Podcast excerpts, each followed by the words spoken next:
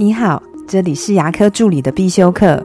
今天要必修的是自费牙科沟通技巧里面的呃，增加快乐。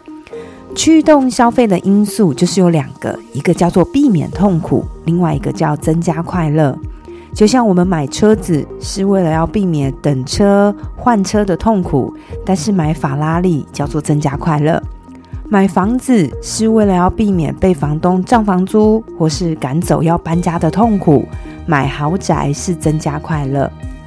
所以，我们回头一下看我们日常的治疗方式。如果我们的治疗只是为了解决牙齿疼痛的问题，那就只是在避免痛苦。如果想要提高业绩，就要从避免痛苦到增加快乐。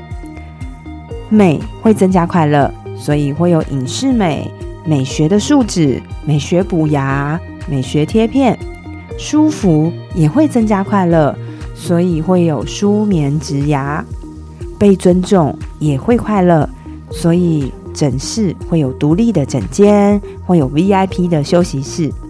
我们还可以想想看，如何在看诊的前、中、后，或是治疗的项目上，跟患者每个接触点，如何增加患者的快乐。放松的音乐，躺在舒服的牙椅上，盖着一个舒舒服服的毛毯，有干净的洗手间，有免治的马桶，在患者每一个接触点，只要让他感到快乐了，心情好了，患者的钱包也自然打开了。我的分享就到这边。如果觉得今天的内容对你有帮助的话，请帮我下载下来，或是分享出去，让更多人听得到。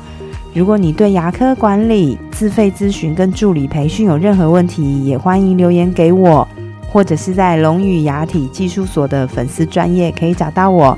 我们下次再见了，拜拜。